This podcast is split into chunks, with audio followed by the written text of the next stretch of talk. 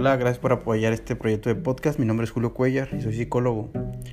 El día de hoy traigo algo llamado la comunicación en pareja, el, cómo se relacionan en pareja y te traigo dos tipos de comunicación. Espero que te pueda ayudar un poco y sobre todo espero que te guste. Igual si lo puedes compartir te lo agradecería mucho. Nos vemos.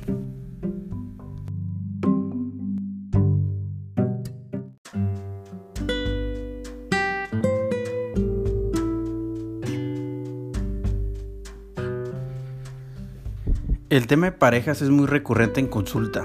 Y claro, porque la pareja es, es, o posiblemente el tipo de relación más afectiva que una persona puede llegar a tener. Aquí hay que comenzar a darnos cuenta cómo nos relacionamos con nuestro mundo. ¿A qué me refiero con esto? Quiero decir que cómo tú te vives en tus otras relaciones. En tus relaciones de familia, amigos, compañeros de trabajo, de clases, con la autoridad, con el dinero, tu relación con el amor, en el recibir o en el hacer contacto. Muchas personas se pueden relacionar desde el bajo autoestima. No se creen merecedoras de su pareja, sienten desconfianza, celos, inseguridades sobre su cuerpo o persona. Hacen muchas cosas para no ser auténticos. Puede que haya un miedo a ser ellos mismos. Posiblemente se dicen, si soy como mi pareja quiera, y hago todo lo que me pide, no habrá manera de que me abandone. Pero el punto es que van dejando de ser ellos mismos. En terapia muchas personas me llegan a decir, es que ya no sé quién soy. Lo que sucede es de que invirtieron tanta energía en cuidar al otro que se descuidaron. Dejaron sus necesidades por satisfacer las de la pareja. Dejan de ser personas con emociones, necesidades y sentimientos y se convierten en una cosa o en un objeto.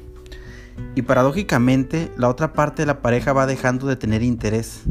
Irónicamente, al cuidar para que no se vaya, hace que se aleje. Porque la otra persona no se siente atraída por una cosa u objeto. Las personas necesitamos la interacción humana genuina.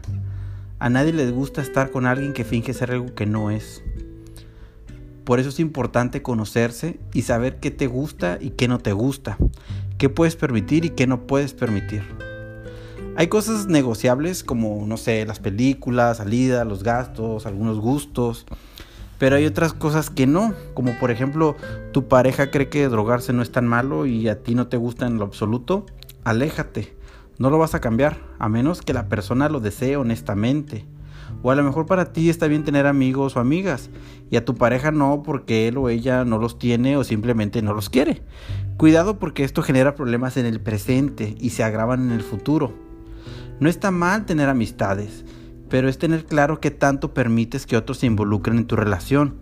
Si los dos están honestamente de acuerdo, no hay problema. Todo se puede hacer. Hasta fantasías sexuales que impliquen un tercero o cuarto los que quieran. Pero pues ese es otro tema. Yo he escuchado muchas veces que lo más importante de una relación es la confianza.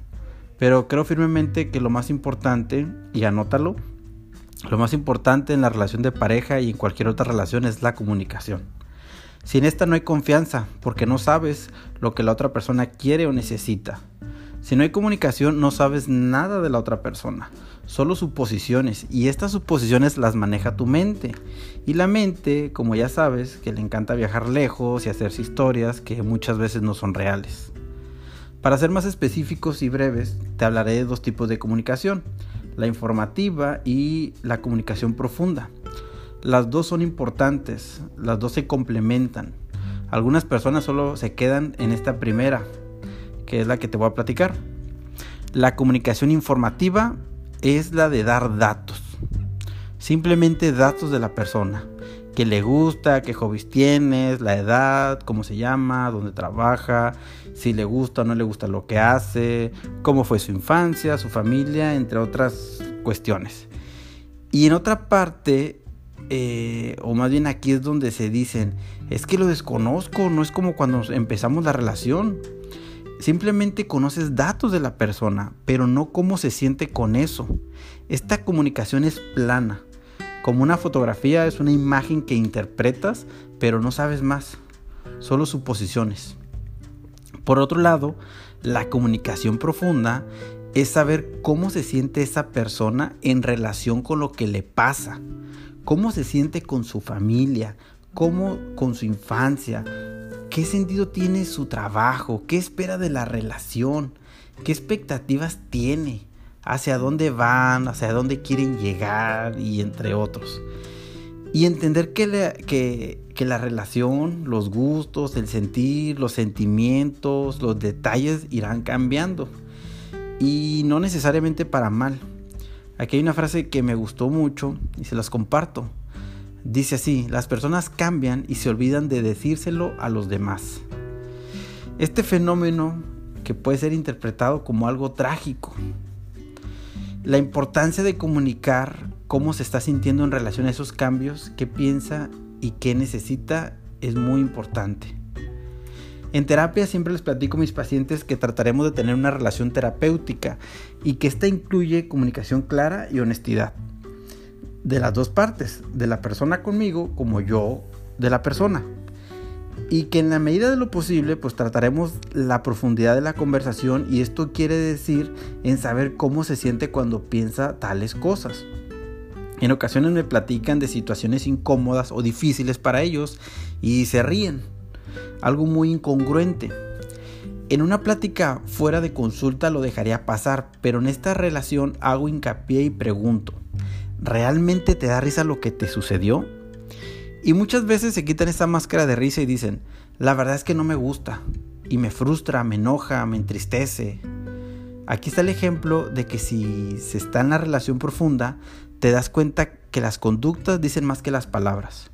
O como cuando te dicen algo y, y después dicen, ah, no importa, era una tontería. La realidad es de que si lo dijo es porque es importante para esa persona. Y obviamente no es una tontería.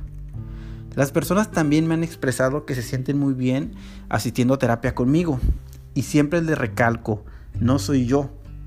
Que lo que realmente sucede es que en esta relación donde no se juzga ni se critica, pueden ser ellos mismos. Aquí está la clave donde una persona siendo ella misma y honesta puede ir sintiéndose mejor. La clave está en escuchar y no solo oír datos y más datos, sino el sentido que la persona le dé a esos datos, el cómo se, el cómo se siente. En conclusión, las dos comunicaciones son importantes, la informativa y la profunda. No te quedes solo con datos, pregunta y comunica con honestidad qué necesitas. Muchas personas dicen que no, que no saben expresarse. Sí expresan emociones porque se molestan, lloran, pero la realidad es de que no dicen lo que necesitan, no dicen sus necesidades. Gran diferencia. También es necesario ver que no haya signos de violencia en la relación, porque definitivamente eso es otro tema. Para eso revisa algo llamado violentómetro y puedes darte cuenta en qué nivel de violencia se encuentra tu relación, que esperemos que no, no estés en ningún nivel. Lo puedes encontrar en Google, también tengo un podcast sobre violencia en la pareja. Si existe violencia, pues definitivamente la, comunicación será muy difícil. Por mi parte será todo, siempre recordándoles que esto es solamente una herramienta que realizo para dar más herramientas eh, sobre algunos temas a mis pacientes y que les pueda funcionar. O si tú ya lo sabes, compártelo con alguien que creas que lo necesite. Muchas gracias. Bye.